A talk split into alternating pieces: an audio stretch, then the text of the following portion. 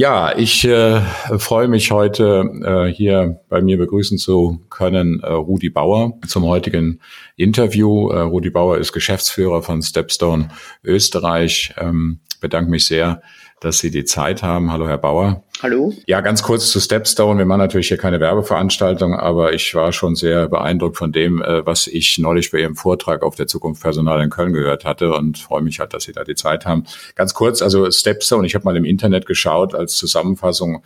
Äh, Sie stellen sich als eines der größten deutschen Digitalunternehmen mit weltweit mehr als 3000 Mitarbeitern äh, vor und arbeiten jeden Tag daran, Jobsuchende und Unternehmen zusammenzubringen, um den Perfect Match zu finden.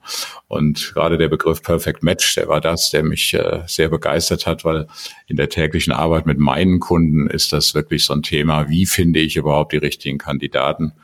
Ähm, und ähm, äh, wie kann ich diesem Problem des Fachkräftemangels äh, entgegnen? Da sind wir aber schon im Thema. Bevor wir da aber direkt mit starten, habe ich noch eine Frage an Sie, Herr Bauer, eine, eine, Einste eine Einstiegsfrage. Ich mhm. bin ja sehr begeistert von Ihrem Titel. Mhm. Und ich glaube, da werden Sie auch immer wieder darauf angesprochen. Nicht nur, dass Sie Geschäftsführer Stepstone Österreich sind, sondern Sie nennen sich Chief Evangelist. Ähm, was ist das denn? Ja, es ist ein sehr schön pathetisch klingender Titel. Ich mag ihn mittlerweile sehr. Ich war am Anfang auch ein bisschen verwundert, wie er mir vorgeschlagen wurde. Äh, aber was, was, der Titel hat, für mich hat er zwei Sachen, die, die ich sehr spannend finde. Er führt unweigerlich zu Diskussionen und er führt unweigerlich zu Fragen. Also man kommt damit sehr, sehr leicht mit, mit, mit Menschen in Kontakt.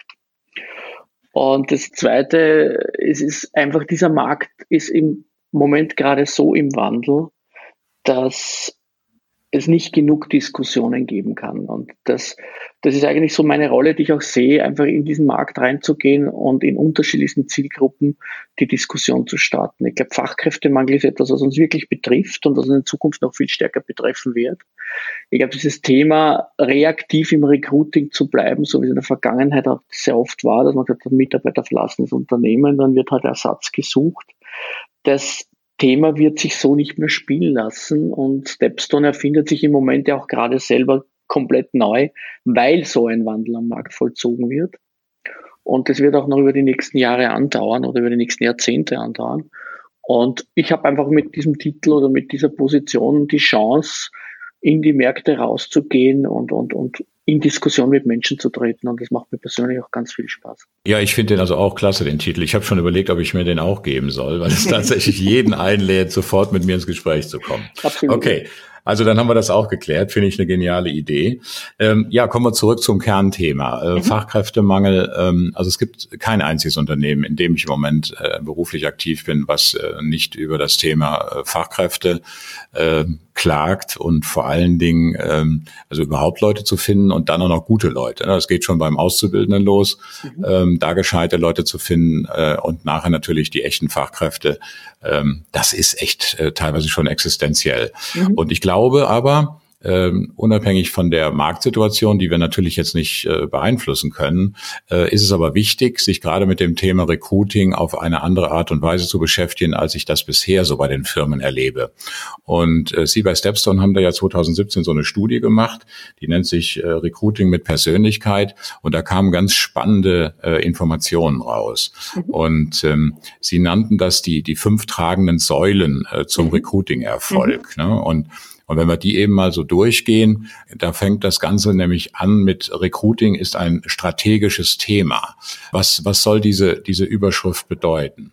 Also die Überschrift bedeutet, dass äh, Unternehmen in der Vergangenheit durchaus gelernt haben, sich eine Vertriebsstrategie zurechtzulegen, sich eine Marketingstrategie zurechtzulegen, um ihre Produkte in den Markt zu kriegen darüber nachzudenken, wer sind meine Zielgruppen, wofür stehe ich als Unternehmen, wofür stehen meine Produkte, was ist der Wert, den meine Produkte oder Serviceleistungen auch stiften, um damit dann die Zielgruppe zu adressieren. Und ich glaube, HR steht vor derselben Herausforderung, sich wirklich mittel- bis langfristig auch zu überlegen, was wird mein Personalbedarf sein, welche Mitarbeiter passen in mein Unternehmen, da geht es ganz viel um Kultur, da geht es aber ganz viel auch um Tätigkeit, weil wir aus dieser Studie zum Beispiel auch wissen, dass ganz oben bei der Motivation von Kandidaten, um in einem Unternehmen zu beginnen und dann auch zu bleiben, äh, steht an oberster Stelle halt äh, neben dem Umgang mit Kollegen oder den Erfahrungen, die man mit Kollegen und den Vorgesetzten macht, also diese zwischenmenschliche Geschichte, die halt ganz wichtig ist, steht da ganz, ganz oben auch auf dieser Liste Sinn in der Tätigkeit, die wir ausführen. Und es ist halt nicht mehr wichtig, äh, Menschen zu finden oder Kandidaten zu finden. Es wird halt immer wichtiger, die richtigen zu finden. Je knapper der Markt wird, je größer der Ressourcenengpass auch, auch ist, umso wichtiger wird es heute im Prinzip da ganz gezielt und strategisch auch ranzugehen an das Thema und sich die richtigen Kandidaten an Bord zu holen und dann aber auch mit allen Mitteln zu versuchen, die ja nicht mehr zu verlieren. Und das ist in vielen Unternehmen halt in Wahrheit, selbst wenn man sich anschaut, wie die Positionierung von HR-Abteilungen in Unternehmen liegt, also ist das auch die Management-Attention in vielen Unternehmen noch nicht da. Das ist ein unheimlich wichtiges Thema, so wie man alle anderen Ressourcen auch plant, wird oder war der Mensch ja als Ressource in Organisationen immer wichtig. Aber es ist einfach, wenn genug Kandidaten am Markt da sind, muss man sich über das Thema halt weniger Gedanken machen, als wie wenn der Ressourcenengpass auftritt. Also ähm, als ich diese Säule gelesen habe, Recruiting ist ein strategisches Thema, da kam das bei mir so an wie ähm, Recruiting wird zur Chefsache. Ist das so ein bisschen äh, so Definitiv. zu sehen? Definitiv. Also ich glaube, dass die, die, die Attention vom Top-Management, auch die Positionierung der HR-Abteilungen, die Aufmerksamkeit, die man diesem Thema gesamtheitlich als Management widmet, muss massiv steigen. Also Sie schreiben ja in dem, in dem Report, Mitarbeiter sind die tragenden Säulen des Unternehmenserfolgs. Im Prinzip ja eine Selbstverständlichkeit. Äh, leider wird das dann doch oft auch von obersten Chefetagen, so erlebe ich es leider auch immer wieder nicht so, nicht so, naja, ernst genommen will ich gar nicht sagen, aber sich gar nicht bewusst gemacht. Ja. Mhm. Und ähm, wenn wir jetzt äh, Recruiting als strategisches Thema sehen, dann sagen Sie eben auch in dem Report, Recruiting wird eben anspruchsvoller. Ja. Das ist als die größten Herausforderungen im Recruiting, nennen Sie Sie da drei Stück, ja, wenn ich das mal kurz zitieren darf, geeignete Kandidaten für die offenen Stellen zu finden. Mhm. Das gilt für 75 Prozent der Befragten als, als das entscheidende Thema. Und dann auch 61 äh, Prozent der befragten Unternehmen sagen, genügend Kandidaten überhaupt für die offenen Stellen zu finden und 44 Prozent bekannt als, als attraktive Arbeitgebermarke erlangen. Ja, also mhm. das sind natürlich alles drei Punkte, äh, die sind im, im, als Chefsache zu bezeichnen. Definitiv. Und ich glaube, die drei Dinge spielen auch ganz stark ineinander. Äh, es, geht, es geht in Wahrheit gar nicht mehr so darum zu sagen, kriege ich genügend Bewerber, weil die Quantität sich durch die Qualität ablösen muss. Und Qualität bedeutet, und das glaube ich, da wird es dann auch wieder recht fair und verteilt sich auch dann recht gleich, dass es einfach nur darum geht, die richtigen Kandidaten zu finden. Also die richtigen im Sinne von, wer passt zu meiner Kultur, wer passt in mein Unternehmen, wer hat so einen Wertematch und Perfect Match, als ich das ganz zu Beginn einmal angesprochen habe. Perfect Match bedeutet auch ganz, ganz stark, die Leute zu finden, die sich auch in dem Unternehmen, in dem Unternehmenszweck auch wiederfinden.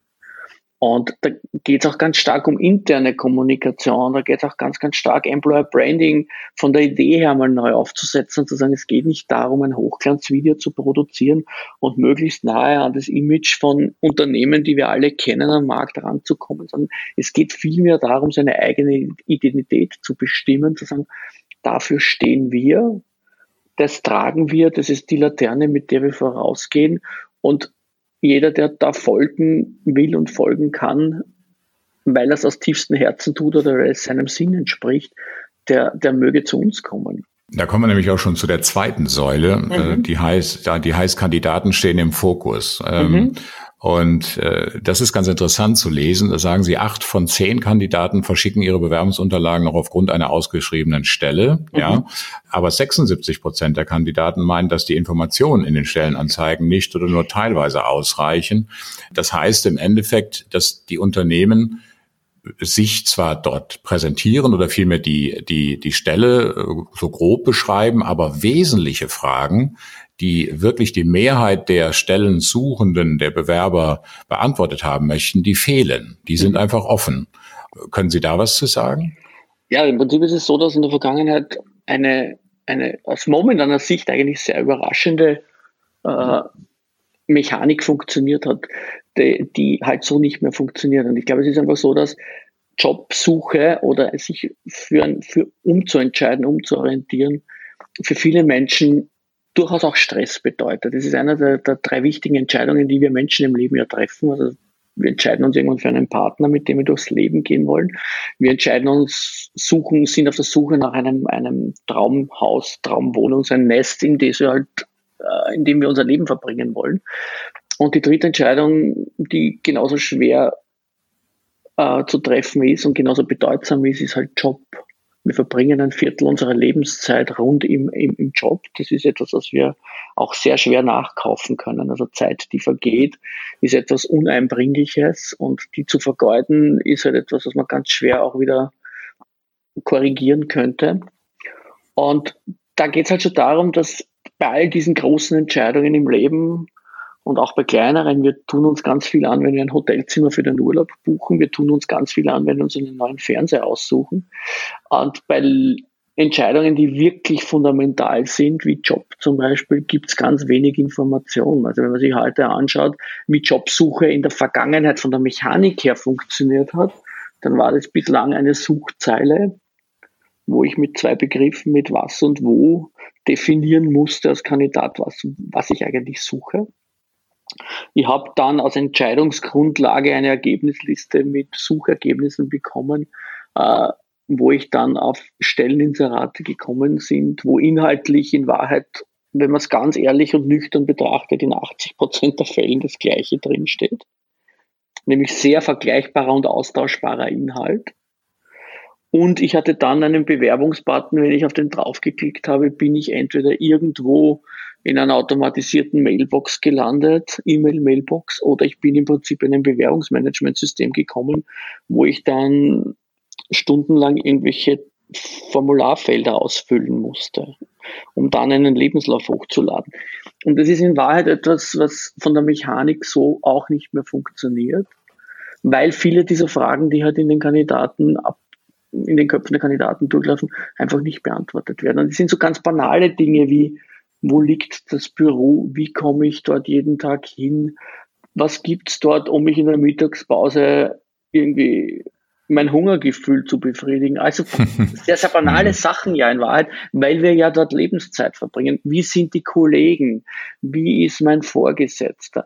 Und in vielen Fällen, und das ist überraschend und schockierend zugleich, ist für Kandidaten der erste Arbeitstag ein wirkliches Überraschungspaket.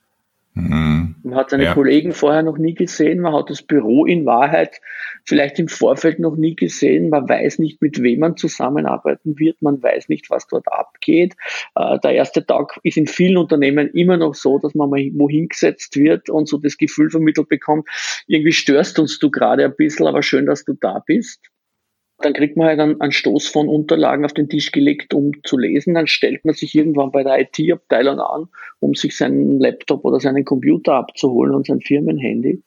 Und also das Gefühl, irgendwie da Teil der Geschichte zu sein, erwarteter Teil, willkommener Teil der Geschichte, das ist eigentlich immer noch nicht gegeben. In vielen, vielen Fällen. Also das hat mehr mit einer Zwangsheirat zu tun, wie in Wahrheit mit, mit Willkommenskultur.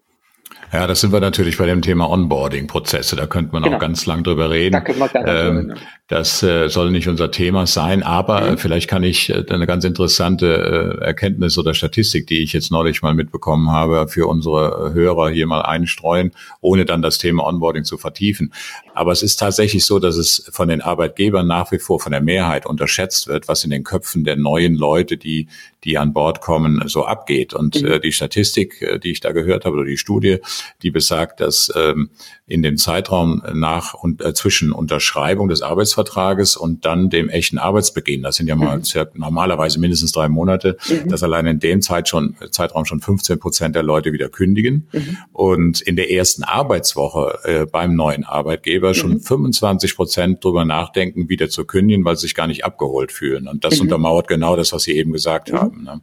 Aber das, wie gesagt, nur so mal so am Rande, weil ich diese Zahl echt erstaunlich und auch erschreckend fand. Kommen wir nochmal zu dem zurück, was, was dann wirklich einen Bewerber am Unternehmen interessiert, neben diesen doch sehr vergleichbaren Texten in den Stellenanzeigen. Und Sie, Sie haben das auch schön in Ihrem Vortrag gesagt. Es geht eben auch um Unternehmenskultur. Da reden wir dann gleich nochmal drüber. Mhm. Es geht natürlich über das Thema auch, also Sie haben sogar Statistiken hier dazu veröffentlicht. 59 Prozent interessieren sich einfach für Gehalt. Ja, und das steht mhm. einfach zu wenig in den Anzeigen. Mhm. 50, 50 Prozent wollen mehr über die äh, Arbeitszeiten beziehungsweise die Arbeitszeitmodelle wissen.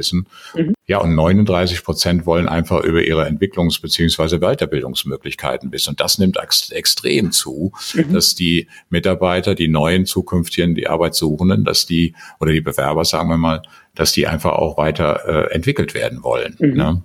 Mhm. Also das ist, äh, finde ich, sehr, sehr spannend. Ähm, und da sind wirklich die Unternehmen gefragt, hier ähm, sich anders nach außen darzustellen. Ne? Genau. Und da wieder, also dann sind wir schon im Prinzip bei der dritten Säule, das Stichwort Unternehmenskultur. Das mhm. fand ich also auch ganz interessant, dass Sie das aufgegriffen haben. 97 Prozent der Fachkräfte in Deutschland finden, dass Cultural Fit mit dem Arbeitgeber wichtig ist, aber 36 Prozent können sich nur mit der Kultur des aktuellen Arbeitgebers identifizieren. Mhm. Können Sie da was zu sagen? Ja, das ist in, in Wahrheit das ist ein Mismatch, der, wenn man das sich auf der Zunge zergehen lässt, ein wahnsinniges Risikopotenzial beinhaltet. Wenn ich sage, zwei von drei meiner Mitarbeitern fühlen sich dieser Kultur des Unternehmens nicht zugehörig, bedeutet, die sind in Wahrheit latent abwerbegefährdet. Und, und da kriegt Fachkräftemangel schon fast wieder die gegenteilige, die gegenteilige Bedeutung, weil ich sage, dass Fachkräftemangel dann fast nur mehr eine Ausrede, weil ich Wahrheit als Arbeitgeber wenn ich mich gut verkaufe und mich transparent darstellen kann, habe ich eigentlich einen riesen Pool an Möglichkeiten, Mitarbeiter von Unternehmen zu bekommen. Und das ist etwas, wo Kultur halt und Kultur ist, glaube ich, zwischenmenschlich das wichtigste Element in dieser gesamten Kette aus meiner Sicht. Aber es wird im Recruiting-Prozess kommt es einfach nicht vor.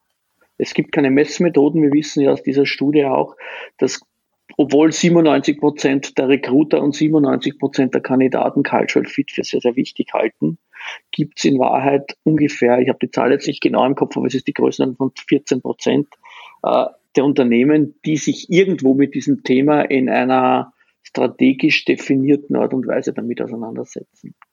14, also gar nichts, ne? viel nix, zu wenig dann. Ja, viel, ja, viel zu wenig, hm. genau. Hm. Und, und das Thema kommt in Wahrheit eigentlich erst zum Tragen nach der Probezeit. Also wenn man das mal so durchdenkt, wie das so zwischenmenschlich abläuft, ist es ja so, dass ich sage, ich habe ein bestehendes Team und meistens ist die Recruiting-Situation so, ich suche äh, für ein bestehendes Team zusätzliche Mitarbeiter. Das heißt, ich habe im Prinzip in diesem Team einen geschlossenen oder bis zu einem gewissen Grad geschlossenen Kreislauf an Kultur. Das, da ist ein, ein Set da an Kultur. Es gibt eine Rollenverteilung in bestehenden Teams. Äh, wo Plätze besetzt sind. Es gibt einen Innovator, es gibt einen Kreativen, es gibt jemanden, der in diesem Team dafür sorgt, dass Harmonie herrscht. Es gibt jemanden, der der Sprecher dieser, dieses Teams auch ist, der dann nach außen die Dinge trägt. Es gibt jemanden, der Konflikte mehr oder weniger versucht zu kalmieren und auch zu lösen. Jeder neue Mitarbeiter, der in ein Team reinkommt, bewirkt in Wahrheit eine Veränderung in dieser Teamstruktur wenn jemand ganz frisch reinkommt in ein Team und so wie es in Deutschland ist, dass ich halt so eine Probezeit von sechs Monaten habe, wird der, wenn er halbwegs intelligent ist, sich nicht unbedingt in den ersten sechs Monaten voll exponieren. Ja, ja ist so. Ja. Also er wird einmal ja. brav abwarten, bis die Probezeit vorbei ist, bis er sich sicher fühlt, aber dann packt er aus. Mhm. Und wenn man sich das jetzt aus Unternehmenssicht vorstellt, was da passiert, ich habe im Schnitt, braucht der Recruiting-Prozess, dauert im Schnitt äh, drei Monate. Das heißt, ich habe drei Monate, um eine Stelle zu besetzen. Dann habe ich sechs Monate Probezeit.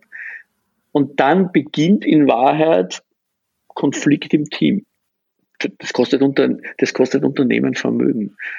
Und wir wissen aus einer, aus einer Studie, die Cornerstone gemacht hat, wo es um toxische Mitarbeiter geht. Ich mag den Begriff jetzt nicht so ganz, aber wo wir wissen, dass im Prinzip ein Mitarbeiter in einem Team von 20 genügt, um die Kündigungswahrscheinlichkeit der bestehenden Mannschaft zu verdoppeln. Ja. ja? ja.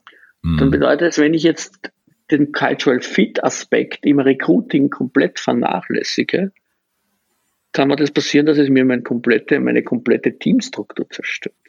Ja, und diese Cultural Fit oder generell Unternehmenskultur wird, das erlebe ich leider auch immer noch von vielen ähm, Inhabern, von vielen Vorständen als äh, so ein moderner Schnickschnack gesehen. Ja, und, ja, genau. äh, und das ist es natürlich absolut nicht. Ähm, und dann wird's aus, ja, weil es so in ist oder schick ist, wird es dann von oben herab, äh, wird dann, wird es vorgegeben, wie die Unternehmenskultur aussehen kann. Und das ja. ist natürlich eine Sache, die geht gar nicht. Sie muss gelebt werden von jedem einzelnen Mitglied in so einem Unternehmen. Ja. Und äh, da haben Sie auch eine ganz interessante Zahl in Ihrer Studie veröffentlicht, mhm. äh, inwieweit man äh, mangelhafte äh, und gelebte Unternehmenskultur durch Gehalt, ähm, ich sage immer Schmerzensgeld ist das, ja, äh, äh, wieder ausgleichen kann. Mhm. Und äh, da hat die Studie ergeben, also 14 Prozent der Fachkräfte würden jede Unternehmenskultur akzeptieren, solange die Bezahlung stimmt. Ja. ja. Aber es sind, aber es, es mich mich wundert es, dass also selbst 14 Prozent es sind, ja. immer noch sind, ja, aber trotzdem es ist halt extrem wenig und daran mhm. sieht man, wie mega wichtig es ist wirklich die Unternehmenskultur ähm, zu leben. Ja. ja, bei jedem siebten Mitarbeiter klappt es, wenn man das umrechnet. Ja, ja, ja, ja ist schon Wahnsinn. Ähm, das ist natürlich Unternehmenskultur ist ja generell mein Thema. Ja, auch die mhm. in meiner. Podcast, in meinem Podcast Fokus Führung geht es im Endeffekt immer wieder nur darum, eine eine lebenswerte und arbeitswerte äh, Unternehmenskultur hinzubekommen. Ne? Und mhm. deshalb passt das so wunderschön, dass Sie es hier auch mit Zahlen untermauern, äh, wie wichtig die Unternehmenskultur ist. Mhm. Wunderbar. Sie haben dann äh, in einem nächsten Schritt gesagt, das ist bei Ihnen die vierte Säule, Digitalisierung vereinfacht die Prozesse. Mhm. Ähm, klar, also wir reden von Digitalisierung überall. Warum also auch nicht um Recruiting? Mhm. Was meinen Sie? Was, was, wie kann Digitalisierung Prozesse beim Recruiting vereinfachen? Also ich glaube, es gibt beim äh, Digitalisierung hat für mich drei Themen und ich habe das im Prinzip in, in, in vielen meiner letzten Vorträge noch einmal ein bisschen rausgearbeitet, weil mich das Thema sehr interessiert und ich sehr spannend finde und weil es so allgegenwärtig auch ist. Äh, ich glaube, Digitalisierung hat drei, drei Dinge, die, die gefährlich sind. Das eine Thema ist einmal, dass es Menschen natürlich bis zu einem gewissen Grad auch Angst macht. Und das habe ich für mich selber mal versucht zu analysieren und ich bin nämlich über diese vier Epochen der Menschheit, wie wir Medien oder wie wir Informationen verbreitet haben, äh, ist halt die Digitalisierung oder Computer und Netzwerke, die da dahinter stehen, das erste Mal nach Sprache, Schrift, Buchdruck, das erste Mal halt eine Welt, wo der Mensch bis zu einem gewissen Grad die Kontrolle halt abgibt. Bei bei Sprache war das sehr kontrollierbar, das war vorhersehbar, was ich gesagt habe, habe ich gesagt, was ich nicht gesagt habe, habe ich nicht gesagt. Bei Schrift war es genauso, ich konnte die Verteilung steuern. Bei Buchdruck war das dann in Wahrheit eine Rationalisierung und Verbreitungsmöglichkeit, die mir halt dann Massenproduktionen erlaubt hat. Jetzt sind wir einfach in der Situation, dass äh, wir das erste Mal auch die Kontrolle an künstliche Intelligenzen abgeben. Und das macht Menschen Angst. Und damit muss man gerade, wenn es um Recruiting geht, auch sehr, sehr sorgfältig umgehen. Also ich glaube, das ist etwas, was man nie vergessen darf. Ich glaube auch, dass man Menschlichkeit niemals digitalisieren sollte und kann.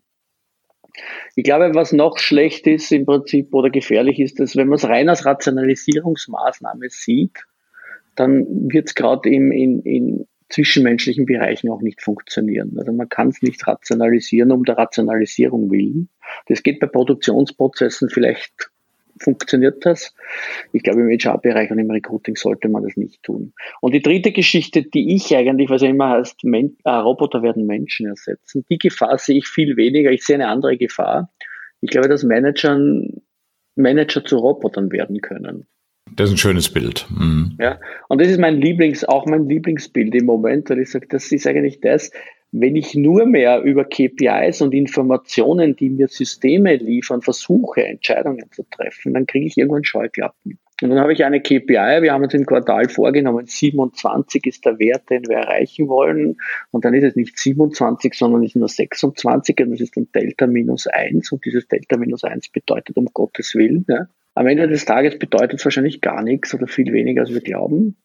Aber wir fokussieren uns dann als Manager halt ganz, ganz stark auf dieses Delta minus eins. Und wir verlieren damit den Blick in Wahrheit für das Gesamte, für die Breite, für die Möglichkeiten.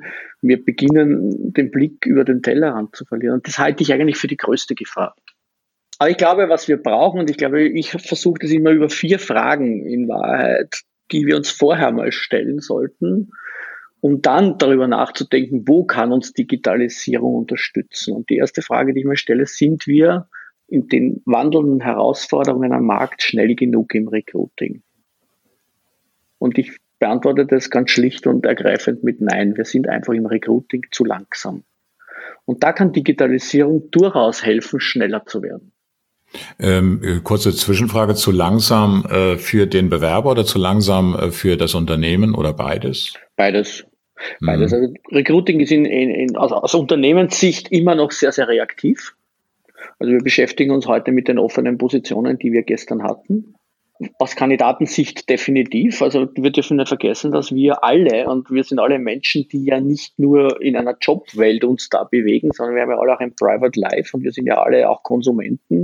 Und wenn ich es heute schaffe, was ja wesentlich komplexer in Wahrheit von der Aufgabenstellung ist, mir ein Hotelzimmer auf einer Insel auf den Malediven online anzusehen, ob es noch frei ist, zu buchen, äh, innerhalb von zwei Sekunden eine Buchungsbestätigung zu kommen und dann ein Monat später dorthin zu reisen und dann mit schön Bauer, dass Sie da sind, begrüßt zu werden, zeigt mir, dass im Prinzip wir machen da alle Erfahrungen. Wir bestellen heute Dinge im Onlinehandel, die innerhalb kürzester Zeit geliefert werden. Ja. Mhm. Das heißt, wir sind da eben verwöhnt. Ne? Das ist ja. Ja, wir machen einfach die Erfahrung, dass es geht. Ja? Und mhm. wenn wir mhm. die Erfahrung machen, dass es geht bei Dingen, die wesentlich komplexer eigentlich sind, als mit jemandem ein Bewerbungsgespräch zu führen, ja, und da dauert die Abstimmung eines Termins mit einem Telefoninterview, also der durchschnittliche Bewerbungsprozess, bis man so in die erste, ich sag mal mal, finalnahe Runde kommt, dauert im Schnitt sechs Wochen. Ja.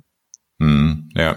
ja, Ihre Studie sagt hier durchschnittliche Dauer der Jobsuche sechs Monate ne, genau, für die Jobsuche genau, und dann der genau. durchschnittliche Dauer des Bewerbungsprozesses wirklich von A bis Z ist sogar noch mehr, das sagen Sie 2,4 ja. Monate. Ja. Und äh, wenn Sie die Kandidaten dann fragen, äh, wie lange das maximal dauern sollte, dann, dann war die Aussage maximal zwei Monate für alles. Ne? Genau, ganz genau. Ja. Und wir wissen auch, dass die guten Kandidaten halt nur wenige Tage am Markt sind. Ja. Und wenn ich halt die guten Kandidaten haben will und jeder von uns will die guten, dann muss ich halt schneller werden. Und ich glaube, da kann Digitalisierung mit den Möglichkeiten, die sich heute bieten, und da können wir jetzt über Chatbots und unterhalten, die Basisfragen, weil es ist auch in der, in, der, in der Verteilung der Fragen, die Kandidaten halt stellen, auch so, dass viele dieser Fragen auch standardisiert beantwortet werden könnten. Also äh, da über Chatbot-Lösungen nachzudenken, da aber dann auch im Prinzip äh, über Effizienz, über neue Kommunikationskanäle, auch über neue Medien in der Bewerbung nachzudenken, macht da durchaus Sinn und da kann Digitalisierung wirklich helfen. Mhm. Die zweite Frage, die ich immer stelle, ist halt dann, haben wir in Wahrheit als Organisation auch das richtige Setup. Ja, es gibt in der Digitalisierung heute wahnsinnige Möglichkeiten, virtuell, global, flexibel zu arbeiten. Was das voraussetzt auf der Leadership-Seite ist natürlich, dass ich auch an eine neue Vertrauenskultur aufbauen muss. Das, das heißt Vertrauen in diese Medien oder wie habe ich das zu verstehen? Nein, eher Vertrauen auch in die Mitarbeiter. Ja. Im Prinzip die Kontrolle auch als, als Manager abzugeben und zu sagen, heute ist es ja relativ leicht, wenn jeder im Büro sitzt von 8.30 Uhr bis 17.30 Uhr, dann weiß ich, der ist da und ich kann vorbeigehen und kann kontrollieren, ob der auch was arbeitet. Diese Kontrolle gebe ich halt ab, wenn ich mhm. Menschen auch zugestehe, an unterschiedlichen geografischen Punkten zu arbeiten und damit flexibler zu sein. Und ah, okay. Auch, mhm. die, technisch sind diese Lösungen da. Die Digitalisierung könnte da vieles auch in Wahrheit äh, ermöglichen. Aber da, da steht uns halt unser eigener Managementstil bis zu einem gewissen Grad in vielen Unternehmen noch immer massiv im Weg rum. Hm, ja, verstehe. Also Sie sprechen im Prinzip das Thema Homeoffice und sowas an, ne? Ja, oder auch in virtuellen Teams zu arbeiten, in virtuellen Organisationen zu arbeiten und sich halt mit dem, mit den Dingen halt zu beschäftigen. Ja. Ja. Was dann den Arbeitgeber entsprechend attraktiver macht, ne? wo, absolut, wir, wo, absolut. wo wir dann wieder bei unserem Thema sind. Ja, genau. Mhm. Ähm, ja, und jetzt, Sie hatten zwar eben gesagt, äh, als es um das Thema Digitalisierung von Rekrutierungsprozessen geht, äh, dass eben wirklich äh, nicht nur rein nach Zahlen äh, dort gearbeitet, gedacht werden sollte, entschieden werden sollte. Dennoch ist die fünfte Säule, die Sie angesprochen haben, die nennt sich Erfolg im Recruiting ist messbar. Da mhm. sind wir dann doch wieder bei den KPIs, mhm. da sind wir bei Zahlen, die finde ich in dem Zusammenhang natürlich auch sehr, sehr wichtig. Können Sie da noch ein bisschen was für unsere Hörer sagen? Ich, ich gehe jetzt wieder ganz zur ersten Säule zurück, wo ich sage, es muss irgendwie Strategie werden, strategischer Teil meiner Ausrichtung. Und wenn ich heute eine Strategie definiere, dann funktioniert die eigentlich nur, wenn ich eine, einen Ist-Zustand, wo gehe ich los, bestimmen kann, ein Ziel definiere, wo ich hin will und den Weg dorthin auch irgendwie messen kann. Und das, was heute in, in vielen Organisationen, das wissen wir auch aus, aus, aus Studien, die wir gemacht haben, dass auch durchaus große Unternehmen in dem Bereich mit ganz, ganz wenig äh, Zahlenmaterial verhaftet und messbar diese Prozesse begleiten und beobachten. Ich glaube, dass, dass die Messbarkeit dieses, dieses Weges einfach wichtig wird. Wenn ich etwas verbessern und optimieren will, dann muss ich wissen, wo bin ich gestartet, wo will ich hin und wie ist meine Performance dorthin. Ja, so wie ich es in allen anderen Prozessen ja auch mache, wird es aber tatsächlich im Recru Recruiting irgendwie sehr wenig bis gar nicht gemacht. Ne? Genau, genau, das zeigen ja. auch die Zahlen. Es, es ist im Prinzip etwas, was halt sehr reaktiv so nebenbei passiert.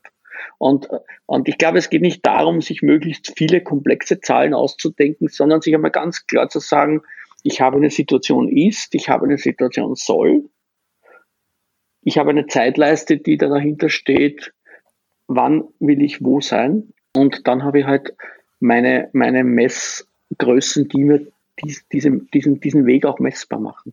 Ja, Sie haben ja in, Ihrer, in Ihrem Vortrag hatten Sie damals so die äh, sechs Haupt-KPIs genannt. Das sparen wir uns jetzt, dass ich die hier vorlese. Ja, äh, da, da bieten wir gleich noch meinen Hörern auch noch einen, äh, noch einen Zusatzservice an zum Downloaden, dann passt das. Mhm. Ja, okay. Herr Bauer, äh, ich bin für unser, äh, unser Thema für den Moment ähm, sehr zufrieden. Ich bin mhm. sehr glücklich, ähm, dass Sie sich die Zeit genommen haben. Vor allen Dingen bin ich natürlich echt froh, dass meine Gedanken zum Thema Unternehmenskultur, Änderungen in der Führungskultur von Ihnen bestätigt werden, die Sie ja eigentlich von einer ganz anderen Seite kommen. Ne? Mhm. Und äh, das bestärkt mich natürlich auch in meiner Arbeit entsprechend weiterzumachen. Also nochmal an dieser Stelle, Herr Bauer, sehr, sehr vielen Dank für Ihre Zeit. Ich wünsche Ihnen da auch noch weiterhin viel Erfolg, logischerweise mit Stepstone, aber auch in Ihrer äh, Arbeit und Aufgabe als Chief Evangelist. Also der ist so cool, der Titel, das ist, äh, das ist echt genial. Und freue mich natürlich, wenn wir uns dann irgendwann mal bald wiedersehen. Gibt es eigentlich irgendwie, wenn man sie live irgendwo erleben will, gibt es da eigentlich irgendeinen Plan, irgendeinen, irgendwo, wo man das sehen kann oder, oder nicht? Mhm. Also ich bin, ich bin im Moment sehr, sehr viel in Deutschland unterwegs, auf, auf fast allen HR-Veranstaltungen, die auch in Deutschland bedeutend sind und auch immer wieder mit unterschiedlichen Themen, unterschiedlichen Aspekten und unterschiedlichen Ideen und Überlegungen auf der Bühne. Äh, wir sind gerade dabei, den Plan für 2019 jetzt auszuarbeiten, gemeinsam mit unseren Marketingleuten, wo wir dann präsent sein werden. In den nächsten Tagen bin ich jetzt sehr viel in Österreich unterwegs, weil in Österreich gerade auch einige HR-Events stattfinden aber bin auch sehr viel in Deutschland in der nächsten Zeit wieder. Also grundsätzlich so auf diesen HR-Messen und ähm, ja, okay. Also mhm. ähm, einen echten Auftrittsplan haben Sie da ja nicht. noch noch ja. nicht, wir, wir arbeiten gerade dran für 2019. Ja. okay, super. Ja, also herzlichen Dank, ähm, mhm. alles Gute. Ich wünsche Ihnen dann weiterhin viel Erfolg und äh, wir sagen dann einfach äh, bis bald. Vielen Dank, Dankeschön. Das war das Interview mit Rudi Bauer, dem Geschäftsführer von Stepstone Österreich. Ich hoffe, es hat Ihnen einiges an wertvollen Input für Ihre Recruiting-Arbeit in der Zukunft geliefert. Es würde mich auf jeden Fall freuen. Die in dem Interview angesprochenen Informationen zu den Studien können Sie sich unter stepstone.de herunterladen oder in meinem Mitgliederbereich. Bleiben Sie fokussiert.